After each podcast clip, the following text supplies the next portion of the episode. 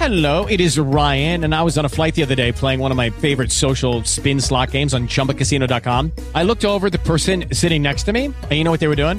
They were also playing Chumba Casino. Coincidence? I think not. Everybody's loving having fun with it. Chumba Casino is home to hundreds of casino style games that you can play for free anytime, anywhere, even at 30,000 feet. So sign up now at chumbacasino.com to claim your free welcome bonus. That's chumbacasino.com and live the Chumba life. No purchase necessary. VGW Group. Void were prohibited by law. See terms and conditions. 18 plus.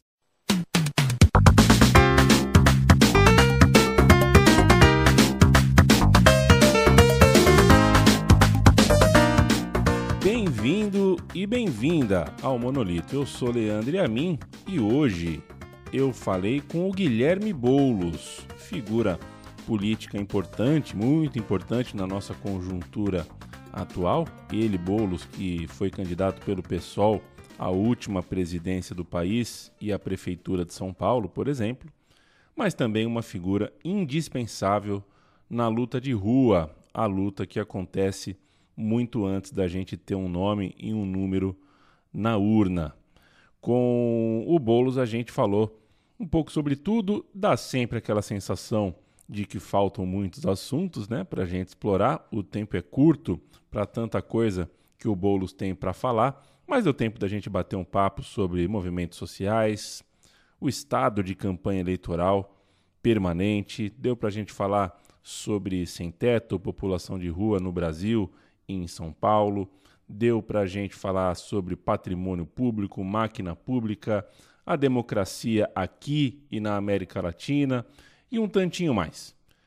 Lembro sempre que a Central 3 é um estúdio independente, funciona uh, com a necessidade de um financiamento coletivo e por isso a gente opera uh, o nosso financiamento coletivo em apoia.se barra Central 3. Se quiser dar uma ajuda, dá uma conferida em apoia.se Central 3 é, e a gente uh, segue, toca o barco, sempre lembrando que a gente precisa disso para se manter uh, de pé e para continuar crescendo. E vamos nessa, vamos ouvir o papo com Guilherme Boulos.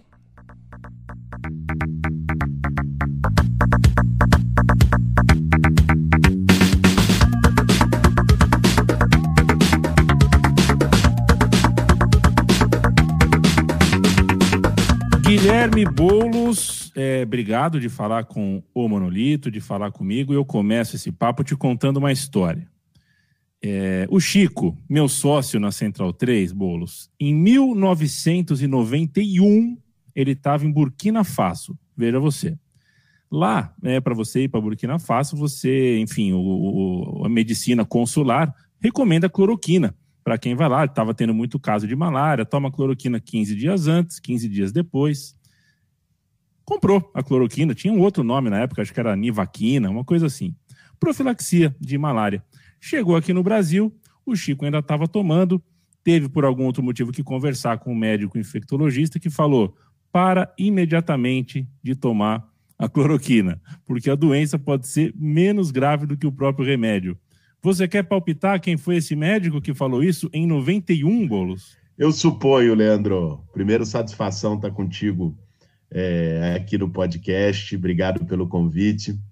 Mas eu suponho porque é, logo que começou essa loucura de, do Bolsonaro, do Trump antes dele, falando de cloroquina, é, o meu pai, infectologista, especialista em malária, a doença para a qual a cloroquina é receitada. E como você lembrou, mesmo assim, com, com os cuidados devidos, porque tem efeitos colaterais pesados, é, meu pai, quando fui falar com ele, falou: louco, isso é uma loucura. Cloroquina para coronavírus, esquece.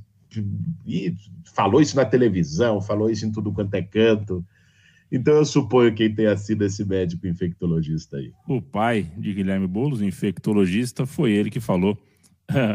é, pro Chico, ele falou alguma coisa? Seu pai falou alguma coisa, Guilherme, sobre o filho estar tá com Covid justo no dia da eleição, no dia que ele poderia ter virado prefeito? Tá merda, cara, nem fale. Meu pai, meu pai sempre me orientou a, de orientação quando é, começou a pandemia da Covid. Ele e minha mãe, ambos, ambos são infectologistas. É, é, uma coisa que eu vou que eu vou carregar comigo. Você, você não poder votar em simulando, sabe o que é isso? Você não poder ir lá no dia votar. E não foi só o voto, né? Porque eu, eu não pude ir para o debate final, que era o debate da Globo que era uma oportunidade de falar com muita gente que talvez eu não tenha sequer conseguido chegar durante a campanha. Então, a, a ter sido diagnosticado com Covid há três dias da eleição, é, para mim foi uma coisa muito, muito triste. Eu fiquei, puta, fiquei pé da vida, para usar uma expressão mais simpática aqui no, no, no nosso bate-papo. E olha, ainda teve uma coisa, teve requintes de crueldade nessa história. Você sabe, sexta era o debate, eu já não fui. Eu fiquei, recebi o resultado do, do teste é, quando estava com a minha equipe preparando o debate.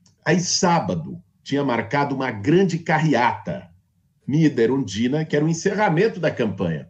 Ela saiu de vários pontos de São Paulo. Uma, uma da leste, uma da norte, uma da zona oeste e outra aqui da zona sul. E o ponto da zona sul é na, sairia na rua de baixo da minha casa, aqui no Campo Limpo. E a Erundina ia sair daqui, eu também. E aí, e você imagine, bicho, você está em casa, naquela situação, e aí, porra, você está ouvindo o carro de som. Foi, foi um pouco torturante, mas enfim, acontece, foi do jogo, eu me cuidei o máximo que pude durante a campanha, mas campanha é, é, é, é muito difícil, você, você vai lá conversar com as pessoas, chega alguém te abraça. É dessa você conseguir garantir, manter todos os protocolos. É, e aí acabou tendo essa, essa fatalidade da contaminação.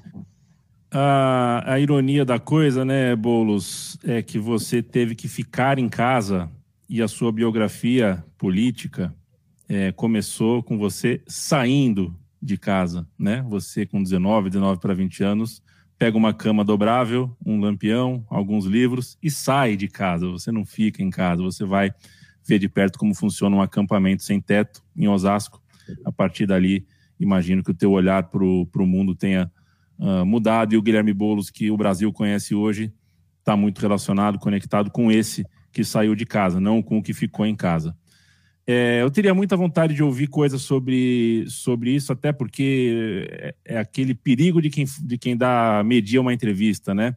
É, para não ir para a parte pessoal, porque a questão é conjuntural. Eu, meu pai passou os últimos 14 anos da vida dele morando na rua, morando na rua e dormindo em albergue. Então, eu teria vontade de fazer muitas perguntas sobre esse tema para você. É, mas eu quero falar sobre você, não sobre meu pai, não sobre a minha vida. Como foi o primeiro dia, Bolos? É, qual é a, a, primeira semana, o primeiro impacto? O que, que você achou que você sabia sobre ser um sem-teto, sobre morar uh, uh, uh, desabrigado? Você achou que sabia, mas na prática você viu que não sabia. Qual é o tamanho uh, do impacto de você ver na prática, com 20 anos, 19 para 20 anos, o que é ser um sem-teto? Você sabe, Leandro, que é, eu, eu não, não acreditava que sabia o que, que é a vida de um sem-teto, porque isso, é, qualquer é, sofrimento e dificuldade, é muito difícil você é, elucubrar sem, sem viver. Mas os maiores aprendizados que eu tive na minha vida, de verdade, digo isso, zero de demagogia, de romantismo, é, foi dentro de uma ocupação, sabe? E foram aprendizados de, de convivência, foram aprendizados pelo exemplo. É, você vê as pessoas que têm quase nada indo pão com outras, você vê solidariedade no meio da desgraça, no meio da miséria, isso ensina muito sobre. sobre é, estava lá cursando a universidade, tive excelentes professores na universidade, aprendi pra caramba também na universidade. Isso não é nenhum tipo de anti-intelectualismo, mas meu aprendizado no movimento foi, foi aquele que mais me serviu na vida, porque ele é prático, ele é humano, ele é, mudou a minha maneira de ver o mundo, porque queira ou não, cara, você, um jovem é, de classe média como eu, que tinha, porra, lido, lido um punhado de livros, é, imbuído de um sentimento genuíno de, de solidariedade, desejo de mudar o mundo, e, e fui ocupação por isso, mas é, sempre tem um quê de arrogância, sabe? Sempre tem um quê de achar que você vai chegar lá e ensinar para os outros, que você vai chegar lá e passar a verdade para os outros. E, e eu fui percebendo que meu papel lá foi, sobretudo, de aprendiz, né? de, de entender que a vida era muito mais do que você ter algumas, alguns conceitos e algumas verdades para você. É, e isso, isso ancorou para mim alguns valores que são fundamentais e que eu vou carregar comigo pelo, pelo resto da vida. Guilherme Boulos esteve no aquele massacre do Pinheirinho, né? Uh, eu, a minha família de São José dos Campos, eu estava lá também como jornalista.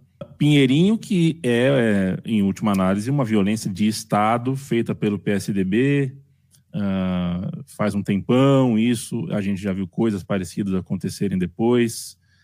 É, eu fico muito preocupado com a consciência que a gente tem, ou na verdade que a gente não tem a respeito das lutas sociais, porque de lá para cá muita pouca coisa uh, mudou. Agora, o, o Boulos é o seguinte: você também é psicanalista, você é mestre em, né, é psicanalista. Queria te perguntar, é, na verdade não vou te perguntar exatamente se a psicanálise e a filosofia são duas áreas que, para quem é leigo, parece que são áreas né, conflitantes, que brigam entre si, né? talvez você tenha guerras dentro de você aí, entre a psicanálise é, e a filosofia, não sei se são áreas amigas, mas vou te perguntar outra coisa que é sobre a psicologia da militância.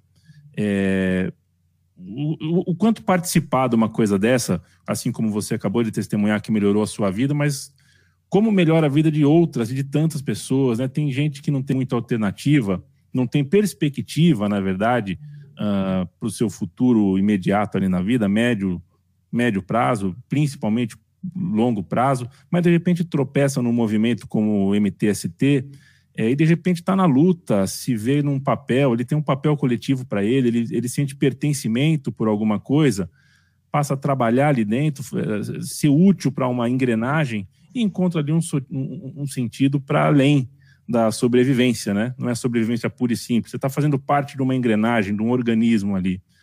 É, fala um pouco dessas pessoas, Boulos, essas que não ficaram, essas que são anônimas, né? Que não viraram um candidato a prefeito, um candidato a presidente, não viraram um Guilherme Boulos essa gente para quem a luta por moradia é uma questão existencial, claro, no, no, sentido de existir, mas também no sentido filosófico, né? É, porque estão tão, tão fazendo parte de uma coisa que elas talvez ah, sem isso não saberiam nem por que, que elas estão existindo. Um dos relatos que mais me marcou quando eu fui morar numa ocupação, como você lembrou lá em Osasco, eu estava conversando com uma companheira um dia ela trabalhava na cozinha coletiva da ocupação e ela começou a contar a, a história de vida dela. E aí, num dado momento, ela falou: Ó, oh, antes de vir para cá, eu estava morando de favor na casa de um parente e eu mal levantava da cama porque eu estava muito deprimida, tomando um monte de remédio e tal. Citou os remédios que ela estava tomando: era remédio para dormir, era remédio para acordar, era remédio antidepressivo. E ela falou: eu vim para cá porque eu estava lá de favor, numa situação precária. Quando eu soube da ocupação, eu vim, montei meu barraco. Passou um tempo, eu simplesmente joguei os remédios fora, porque eu não precisei mais deles. E aí ela falou isso, isso ficou um pouco na minha mente. É... Mas eu falei, pô, mas me pareceu até uma coisa meio, sabe, meio religiosa, meio de, de, de, de igreja e tal. E depois, em outras ocupações, eu participei de muitas ocupações ao longo desses 20 anos de movimento, eu fui ouvindo isso de muitas pessoas que não se conheciam em lugares diferentes, um relato muito parecido. Como se a luta tivesse curado as pessoas de, sobretudo de depressão, e que é, a nossa sociedade é a sociedade da depressão. A depressão é uma patologia social cada vez mais. É a patologia do isolamento, é a patologia das pessoas que são invisibilizadas, das pessoas que não têm nenhum tipo de reconhecimento, das pessoas que são pisadas, humilhadas ou se sentem assim. E eu fui vendo e decidi, quando você citou que eu me tornei mestre, eu fiz mestrado em psiquiatria na USP, e o meu mestrado foi justamente entrevistas com pessoas que com relatos delas. É uma coisa incrível, Leandro. Uma coisa incrível, de verdade. É, Para mim, me tocou fundo isso. Que não era ocupação, sabe? Não é uma coisa panfletamento. Era o ambiente, é o trabalho coletivo, é a convivência, é o se sentir útil, é o se sentir importante para outras pessoas, própria relação de solidariedade, de ajuda mútua, o quanto isso vai reumanizando, o quanto isso vai devolvendo brilho, devolvendo sentido para as pessoas, significando a vida delas. E o movimento social tem essa dimensão, a dimensão que as pessoas não veem. Quando as pessoas passam por uma ocupação, elas veem lá um monte de saco de lona, as pessoas só conseguem ver carência, só conseguem ver miséria.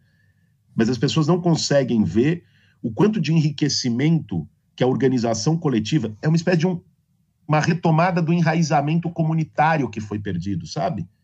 As pessoas hoje não têm mais, não tem como, não conhecem nem o vizinho, não, não, e, e, aí você reconstrói um vínculo coletivo, um vínculo com, comunitário, elas se ajudam na cozinha coletiva e elas se ajudam no mutirão de limpeza e, e, as, e você, as, você conhece o outro pelo nome e, e, você tem a fogueira à noite da ocupação, todo mundo tem ali, conta seus causos, conta suas histórias. É, isso tem uma dinâmica de cura. Isso tem uma dinâmica de das pessoas se é, reencontrarem com a sua potência. Mas são as histórias de vida dessas pessoas, que não necessariamente se tornaram lideranças do movimento, algumas delas se tornaram. Tem histórias de pessoas como essas que se tornaram lideranças públicas do movimento. É, mas outras não. Mas a, a luta coletiva mudou a vida delas. O Boulos, o dia da eleição ah, de 2020 foi talvez o único dia bonito que eu vivi em São Paulo é, na pandemia. Foi um dia bonito, foi uma candidatura que fez bem para quem aderiu, para quem fez parte. Agora, tem limite, é, é, até para o romântico tem um limite, né? Eleição perdida, a gente romantiza, mas e daí, né?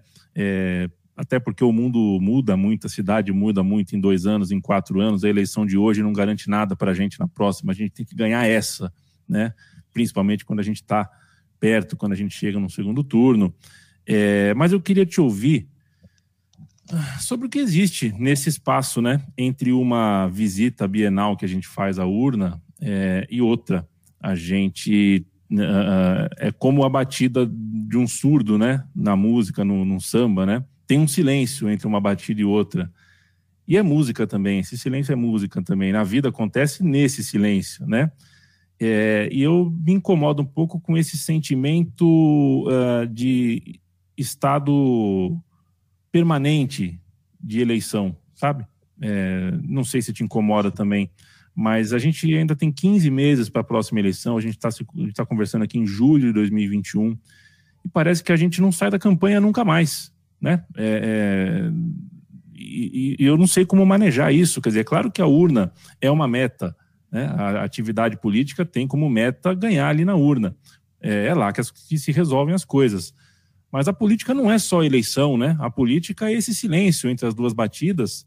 É, e eu tenho sentido falta uh, de, de, de, um estado de não eleição, de uma conversa não eleitoral sobre a política. Te incomoda também? Você compartilha dessa minha, desse meu incômodo? Ou você está olhando as coisas de um lugar diferente e pode me acalmar a respeito disso? Leandro, eu acho que esse teu sentimento tem a ver com, com algumas coisas misturadas e uma parte delas me incomoda também. Uma das coisas é que se esvaziou muito a política, né, cara? A política feita apenas como projeto eleitoral e muitas vezes como projeto de carreira individual, descolado de, uma, de um ideal, de um, de um programa político, de transformações, de um engajamento coletivo, é, essa política foi se essa política com P minúsculo, ela foi se tornando cada vez mais regra. Né? Os partidos foram vivendo em função das eleições, foi se desconsiderando a rua como espaço de fazer política, foi se desconsiderando o território, o bairro, o trabalho de base como formas de fazer política, o trabalho de constante disputa de valores, de ideias na sociedade, também como expressão da política. É, eu acho que esse é um, um sintoma de uma, de uma democracia fraca e de uma esquerda que também errou muito, de uma esquerda que se institucionalizou e, é, perdeu algumas dimensões que são chave da vida política, no sentido amplo, que não é só eleição. Isso me incomoda também. Isso me incomoda. Você sair de uma eleição e só conseguir pensar na outra e não, não conseguir pensar em todas as disputas que tem no meio do caminho de projeto, de ideias, inclusive reaprender a fazer oposição. É, uma, uma, ter a capacidade política de fazer oposição talvez seja tão importante quanto a capacidade de governar. Ter a capacidade de limitar e de combater ideias que estão no poder e que com as quais você não concorda, e muita gente não concorda, é, também é uma forma muito louvável de se fazer política. Agora, tem, tem, uma outra dimensão que tem a ver com o nosso momento aqui agora, Leandro. Que é assim, é o governo Bolsonaro, sabe? Eu acho que parte da angústia que antecipa o debate eleitoral de 2022 no Brasil tem a ver com é, as pessoas quererem virar a página desse pesadelo o quanto antes. Tem a ver com uma angústia legítima da sociedade de falar tem que acabar isso. E, e muita gente só vê esse fim, essa virada de página, nas eleições. Eu acho que não. Eu acho que a gente precisa canalizar isso para outras formas de política, inclusive a rua ter se retomado as mobilizações de rua nesse último mês no Brasil foi muito importante.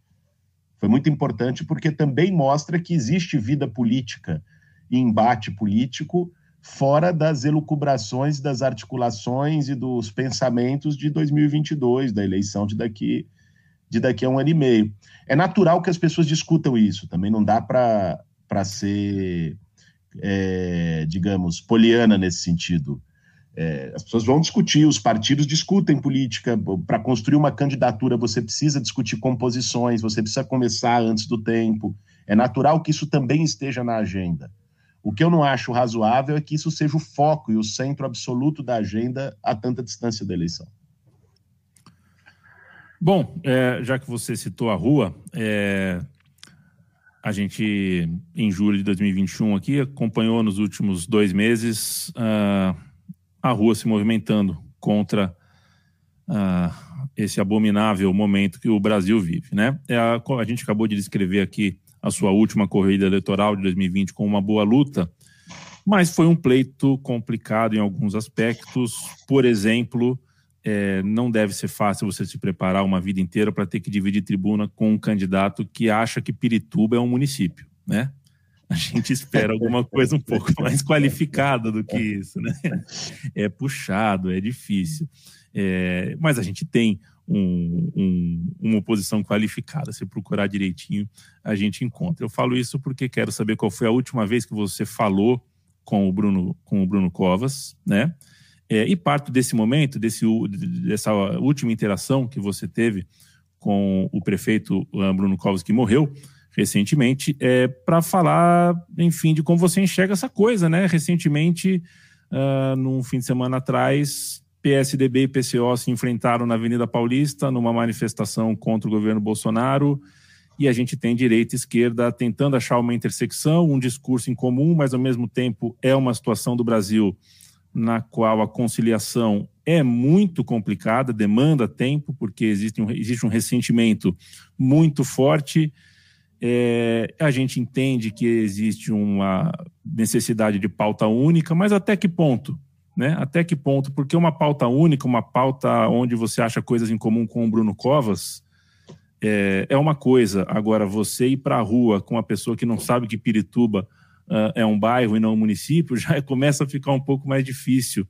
É, essa coisa de se unir em nome de vencer o mal maior, a coisa da frente ampla, ela tem muitos obstáculos, né? Eu, eu queria te ouvir sobre isso. Olha, Leandro, primeiro em relação ao Bruno Covas, eu, a última conversa que eu tive com ele foi no início desse ano. É, nós batemos um papo, tomamos um café. Isso, obviamente, ele já no segundo mandato, depois das eleições, é, para discutir sobre projeto de moradia popular. Né? Eu fui conversar com ele, bom, minha atuação no MTST, para colocar preocupações em relação à, política de moradia na cidade, a política para a população em situação de rua e, e, de construção de habitação. Foi o último papo que, que a gente teve. A gente manteve uma relação na medida do possível, civilizada durante a campanha, né? E tínhamos já antes da campanha dele como prefeito, e eu representando um movimento social, e permanecemos tendo depois da campanha, embora os embates foram duros. É importante que se diga. Às vezes eu vejo alguns relatos sobre as eleições de 2020 como se fosse é, um, um, rosas e flores, e não, não, não foi exatamente assim. Né? Teve uso de máquina, teve muita, muita batalha, muita briga.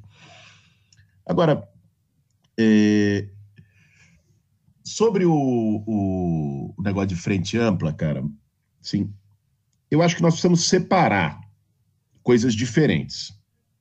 Uma coisa é em torno de uma pauta, essa pauta pode ser a defesa da vacina, essa pauta pode ser a defesa do, da democracia contra um golpe do Bolsonaro. Essa pauta pode ser o impeachment. Em defesa de uma pauta, você reunir espectros políticos totalmente diferentes. Eu acho que isso é parte do jogo. Isso é parte de uma construção quando nós temos um cara como Bolsonaro na presidência do Brasil. Outra coisa é acreditar que uma composição pontual em torno de um determinado objetivo comum, possa ter uma persistência de unidade, por exemplo, levar uma frente eleitoral. Isso eu acho que é um equívoco. Porque num processo eleitoral, você vai apresentar para a sociedade não só que você é contra o Bolsonaro, você vai apresentar um projeto. E aí o nosso projeto e dos tucanos, por exemplo, são é, radicalmente opostos. Aliás, o PSDB votou com o Bolsonaro em boa parte do, dos temas, em toda a agenda econômica. Estou junto com Bolsonaro e com Guedes no Congresso, compartilham disso. Então, é, não é possível construir um projeto comum com o PSDB, do meu ponto de vista. É, isso significaria recuar de bandeiras que são muito caras para a esquerda e são muito caras para o povo brasileiro. O Pinheirinho está aí, né, Bolo? Desculpa até te interromper, mas acabamos de citar o Pinheirinho, que é política do PSDB, que não dá para a gente uh, ter qualquer tipo de aproximação. Claro, Pinheirinho, a política em relação aos professores, inclusive com, com pancadaria e bomba em cima de professor, em greve, em manifestação, é, as privatizações, o voto para reduzir o auxílio emergencial na Câmara dos Deputados, tudo isso. Então, é, não dá para ter ilusões. O PSDB não, não, não deixou de ter as posições que sempre teve porque o Bolsonaro está no governo. Agora, isso não significa que não se possa fazer uma unidade eventual em torno de um tema em comum. Em relação ao Bolsonaro começa com a história de voto impresso, começa a organizar miliciano, começa a falar de golpe. É melhor que o PSDB esteja junto com ele fazendo isso ou que esteja do lado de cá isolando ele? É uma questão pragmática que tem que ser colocada. Para mim, é melhor que esteja do lado de cá. Não só o PSDB, qualquer outro. Então, é, e é possível, é necessário saber é, estabelecer essa convivência num, numa questão eventual, numa pauta comum. Agora, Boulos, é, fala para mim que loucura é essa que a gente desenvolveu no olhar para coisa pública, cara. É, é, assim, vamos lá, veja você que o Pacaembu agora vai ter um prédio, né, no lugar do tobogã, com mil e uma coisas, e varanda, não sei o quê, papapá. Sempre alguém vai falar do orçamento quando a gente critica isso, né? É, e falar do orçamento negando que, enfim, que a coisa, dizer que a coisa pública tem que dar lucro, que é, sem entender que o, o, bem público, a coisa pública, não é dinheiro jogado fora, né? É, porque se fosse jogado fora, então o Lago do Ibirapuera pode virar o maior Burger King da América Latina. Né? Seca o lago, faz um Burger King ali no meio, porque lago não dá lucro, né? É, então, se a gente for uh, olhar uh, para as coisas públicas, para os bens públicos que uma cidade tem só por esse viés, e a gente, enfim, esse viés está tá muito, eu vejo de maneira muito sólida o olhar que muita gente tem para isso. Em cima de um pensamento sobre, sobre essa coisa pública, né, e sentindo que, uh, na verdade, a vontade era te perguntar: radical não é quem enfia um prédio dentro do Pacaembu? Né?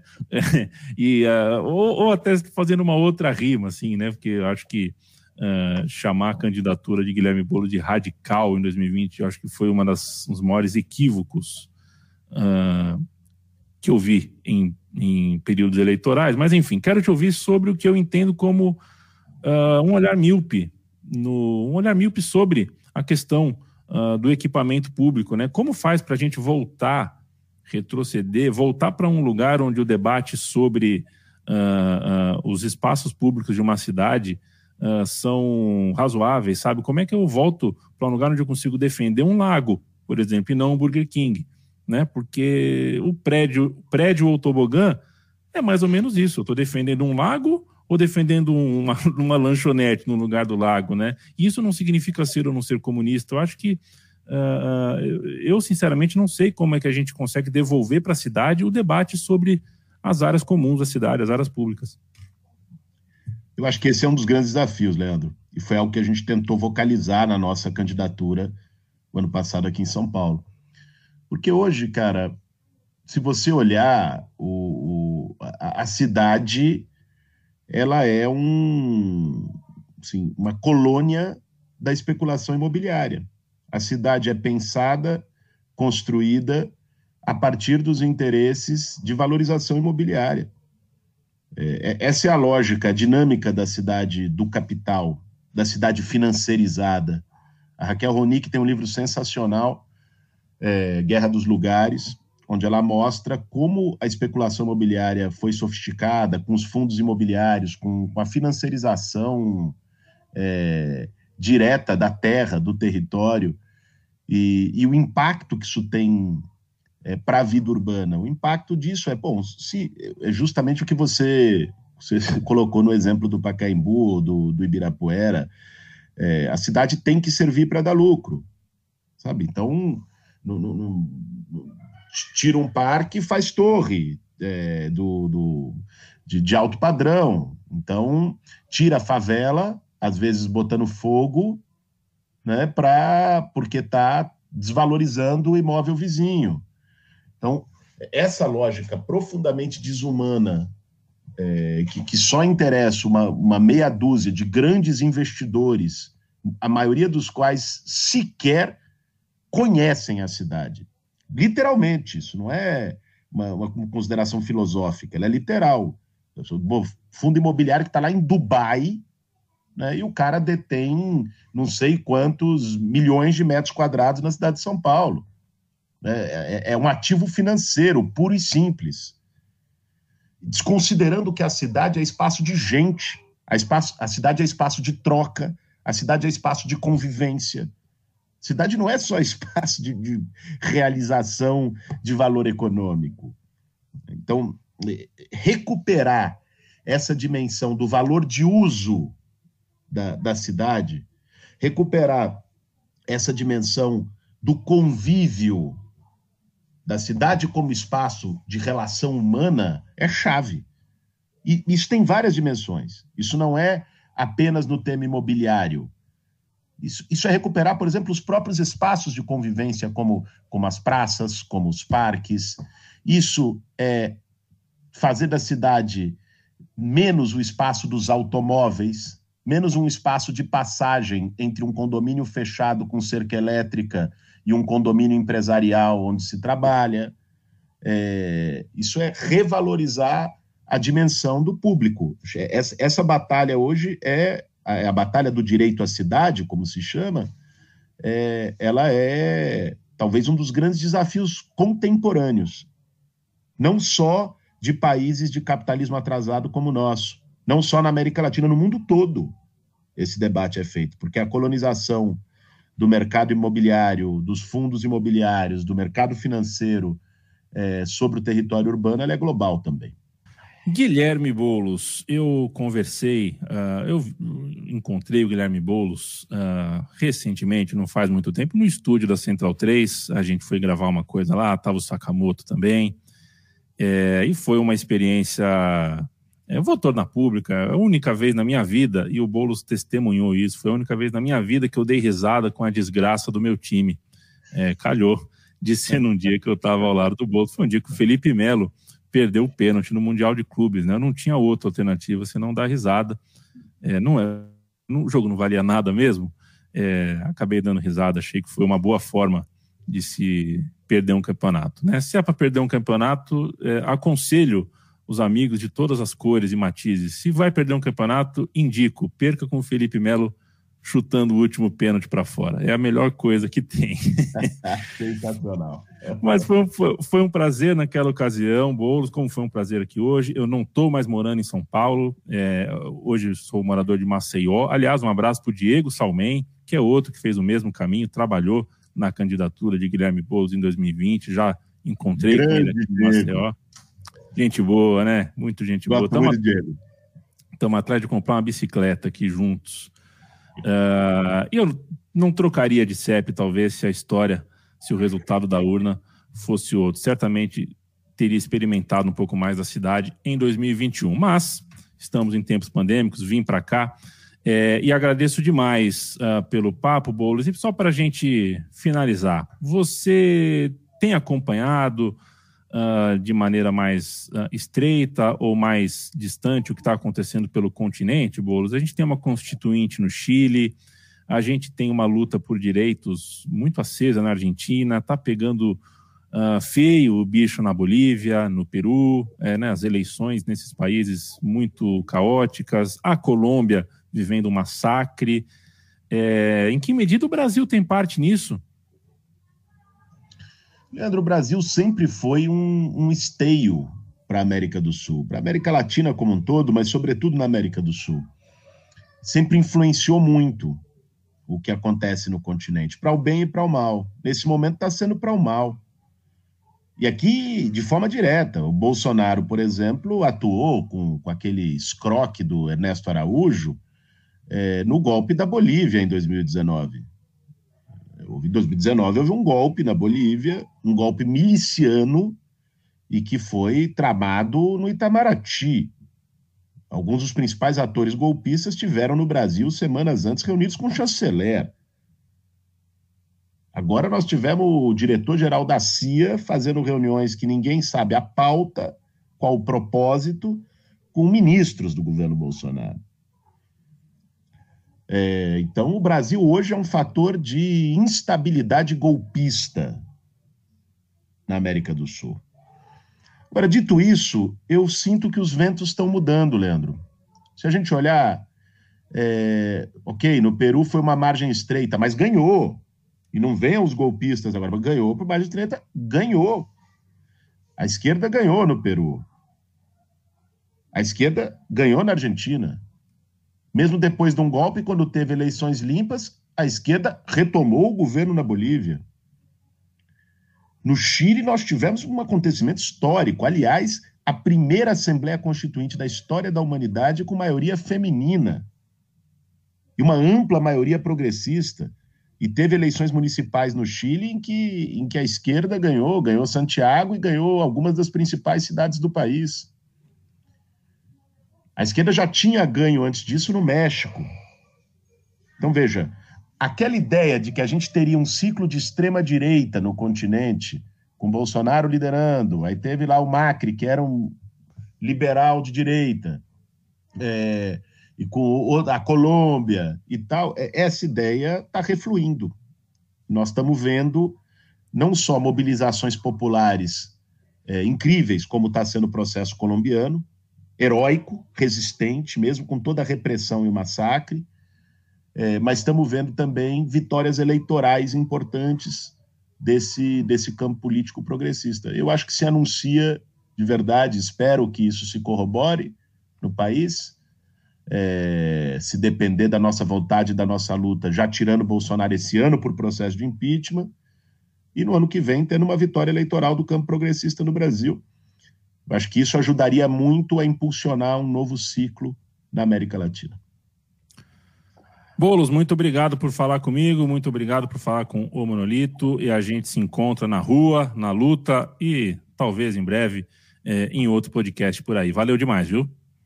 Obrigado, Leandro. Satisfação enorme. Gostei muito do papo.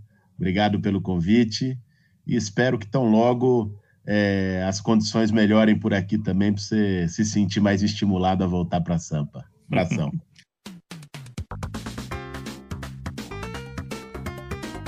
Muito obrigado para você que acompanhou o papo até aqui. É, o Monolito tem o seu nono episódio na semana que vem. Eu vou falar com a Natália Neres, é, uma conversa bem legal sobre o movimento negro e a democracia no Brasil. A gente vai falar um tanto sobre Constituição brasileira, é, Constituição de 88. E se você quiser ouvir os outros episódios, os episódios anteriores, é só buscar no seu feed preferido, busca por O Monolito procure os outros episódios ou visite nossa cozinha em central3.com.br, tá bem? Um abraço, até a próxima.